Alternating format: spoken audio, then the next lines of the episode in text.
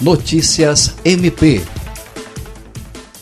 O Ministério Público do Estado do Acre lançou no início do mês de maio a campanha Isolamento Social Salva Vidas, que busca conscientizar a população sobre a importância do isolamento social como forma de conter a propagação e contágio do novo coronavírus. Com o apoio de líderes indígenas e das prefeituras, a instituição leva a campanha também para aldeias e municípios do Acre. A intenção é compartilhar informações sobre o coronavírus nas comunidades indígenas e no interior do Acre. A mensagem, gravada nas línguas Hatchancuim, Caxinauá Iauanauá e outras, traz explicações sobre a Covid-19 de forma clara, sem uso de termos técnicos, para que os indígenas compreendam e possam se proteger.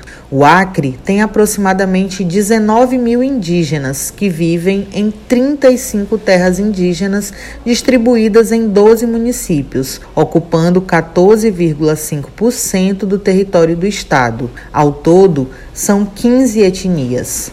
André Oliveira, para a Agência de Notícias do Ministério Público do Acre.